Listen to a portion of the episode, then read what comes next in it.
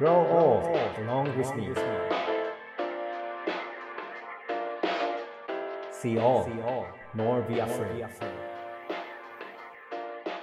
Radio Radio Radio Radio リディオネイティブへようこそ NPO 法人フィールドアシスタントの村上祐介です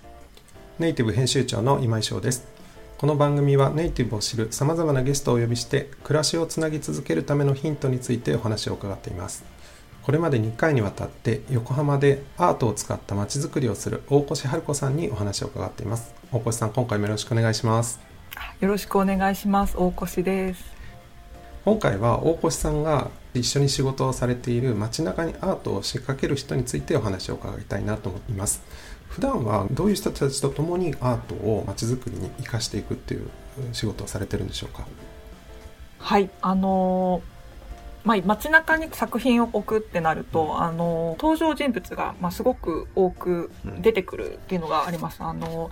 場所をま所有している人あの、まあ、作家さんももちろんなんですけど、まあ、それを調整する我々みたいな役目だったりとかあとその周辺の住んでいる皆さんだったりとか、まあ、皆さんにこう理解とか協力してもらうためのステップが必要になってくるその人たちとの調整をする過程で見えてくるものもあるなんかそれがまあ街づくりにつながってくるのかなというふうに思っています。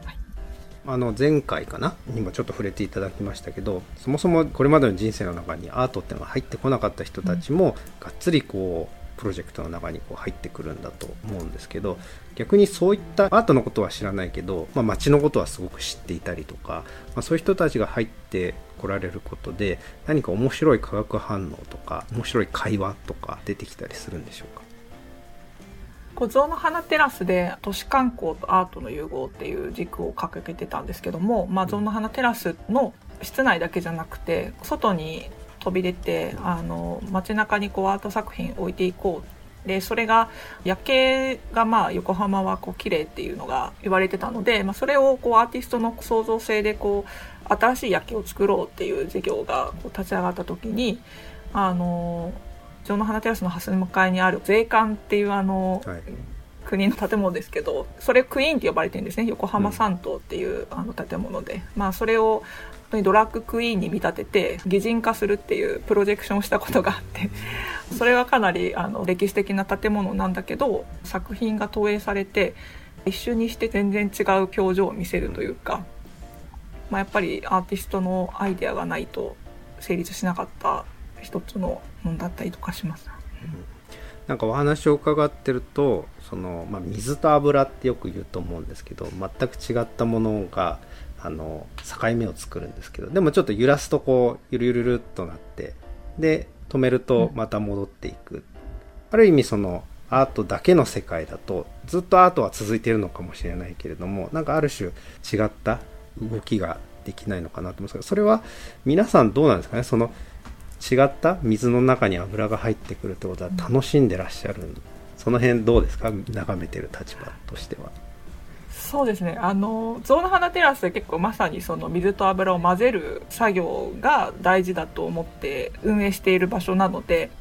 なんだ対峙するものじゃなくて関わるきっかけっていうのを作ってやっぱり混ざってそれが新しい形だったりスタイルだったりっていうものにしてなんかこう発信していくことが良いこととして私たちは考えていて、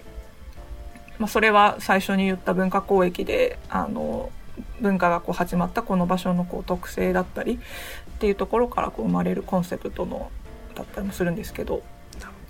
あの前回かな？分からないけどもやってみようっていうそのアートの力っていうことでおっしゃってたと思うんですけど例えば極地とかだと分からないものに突っ込んじゃうとそれこそ死んじゃうかもしれないので分からないものはとりあえず避けるみたいなところも逆もあると思うんですよね。分からないってことをきっかけに。だけどアートの中で分からないけれどもなんか関わってみようって思わせる力ってやっぱりこうあるような気が僕もやっぱりするんですよね。でまあ分からないけどやってみようって言ってでそこから分かってみたらあ自分とはちょっと違ったっつって離れていく人たちもいるし、うんうん、あ面白くなっちゃってもっとやる人もいると思うんですけどどっちにしてもその最初のきっかけはやろうとしてくれたっていうアートの力だと思うんですよね。それってやっぱ何なんでしょうかね。ね何なんでしょうねと思うけど、やっぱりなんか楽しそうとか、なんか人と一緒にあの仲間とのなんか結束力を高めて、あの、一緒に作るみたいな、まあそういうワイワイとしたやっぱりことって、多分文化祭みたいな、なんかそういう活動ってやっぱり楽しいっていうふうに受け取る人も、まあ、結構多いと思うんですけど、そういうのにつながるのかなと思いますね。お話を伺ってて、まあ、そのプラスにせよマイナスにせよ揺さぶりをかけてくれるのがなんかそのアートでそれが街の中にあるっていうのはすごく面白いことだなって感じました。後半もお話を伺っていきたいと思います。The best is yet to be. The last of life for which the first was made.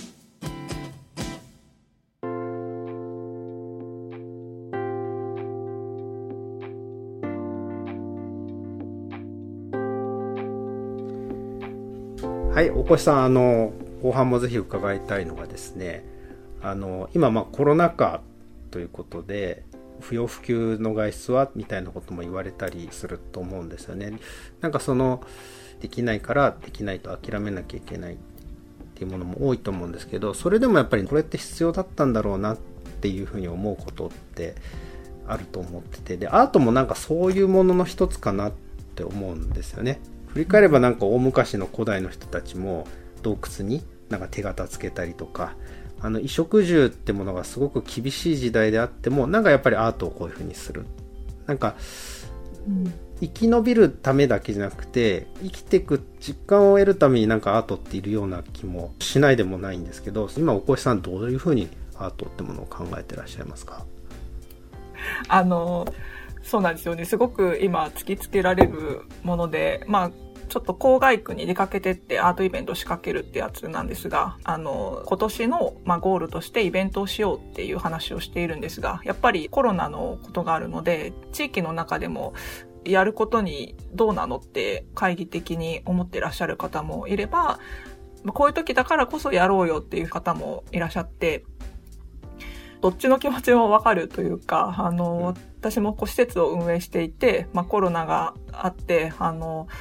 やっぱ人の命がやっぱり一番なので、あの、生き死にに関しては必要ないとは思うんですけど、なんかやっぱ生きる上では、なんか心を動かすっていう、なんかその感動の対象物になるので、やっぱりなんかないとこう、生きる時間の過ごし方として寂しいなって思ったりとか、うん、なんかそういうものとしてちょっと考えますかね。うん、僕の話でちょっと恐縮なんですけど、今まで閉鎖空間っていう閉じ込められる生活を、まあ、結構いろんなとこで長く経験をしてた時にあの基本的には壁とか屋根とかって嬉しいものなんですよね。外がすごく危ない場所なのでこう守ってもらえてるからありがたい。だけれども分厚く守ってもらえたらずっと心が安定していくかって言ったらやっぱそうじゃなくて窓が欲しいと思うんですよね。で窓があると別の世界があるっていうインスピレーションがそこから入ってくる。ここでしか逃げ場のない人にとってここではないどこかを知れるのが僕は窓だと思っててでもしかしたらそれがなんかアートなのかなアートの役割なのかなというふうに思っていてでそういう意味では、生きるために必要なんじゃないかとも思うんですよね。うん、今お話聞いて、例えばね、病院でこう入院してて、あの、病院になんなんだろうな、そういうアートを取り込んで、心のが元気になるようなこうプログラムっていうのも結構取り入れられる事例も聞きますけど、心を豊かにするための大事な要素の、要素がアートなのかなっていうのを今お話聞いてて思いました。少し視点を変えて街づくりっていう観点からもも今一度お話を伺いたいんですけど、うん。うん、そういった意味では、うん、こう街づくりという枠の中でアートっていうものは必要なんでしょうか？多分あの街づくりにアートが必要ではなくてなんかこう街づくりでこう目指すなんかその場所がこうなってほしいっていうそのビジョンに対して文化芸術のその活動ができる、もたらす効果が高いっていうなんかこう期待を我々は持ってるっていうことで、なんか別にアートである必要は多分ないんですけど、わからないけどやってみたくなるワクワクさがそこにはあったりとか、我々は、まあそこに期待してたりとか、あの、っていう感じかなと思ってます。うん。まあ、今自分で質問しといて何なんですけど、あの、街づくりにとってアートが必要なんですかっていうのは今僕はそういう聞き方をしたと思うんですけど、うん、本来は街づくりそのものがアートの一部のような気もするんですよね。ただ、街づくりの中では非常にシビアなロジスティックスの部分も当然出てくるし、安全とか危機管理みたいな部分もまちづくりに入ってくるのでそこのウェイトがうわーって広がってくると、まあ、アートがちょっとこう後ろにこうやられていくっていう、うん、もしかしたらその今みたいな質問が出ちゃうのはすごくその街づくりがもはやその危機管理みたいなそっちの方のウェイトがすごく高くなってきたから街づくりにアートは必要なんですかね？っていう質問にもしかしたらなそういう感覚に僕自身がいたのかもしれないんですけど、その辺りはその街づくりの現場に立たれてる大越さんはどういうふうにそのバランスっていうふうに見られてますか？なんかアートはなんか結構有機的にどういう場面でも切り取り方とか関わるチャンネルの使い方とかで結構いろいろに効果を生み出せる手段だったりするから、まあ、結構いろいろ取り入れられる取り入れられやすいのかなと思ったりもします。そうですねおっしゃる通り街づくりっていうといろんな人がこう関わってくると当然いろんなスケールがこう出てくるいろんな多様性のある中で息遣いを整えるって難しいと思うんですけどもしかしたらアートってものが入るとなんとなく温度が整えられるというかこう歩調が合うというかなんかそういう効果が一番すごいところなのかなと思ったりもしました。ありがとうございました。まあ、コロナでこう人と人とのがつながるっていうことがすごく難しくなってる今だからこそこのアートの力っていうのがすごく試されるのかなと思いましたしそれがこう美術館などのそういう限られた場所ではなく無料休憩所っていうところで試されてるっていうのがすごく興味深いなというふうに思いました。それではレディオネイティブ今回もこの辺でお相手はネイティブ編集長の今井翔と村上祐介でした The best is yet to be ありがとうございました。次回もお願いします。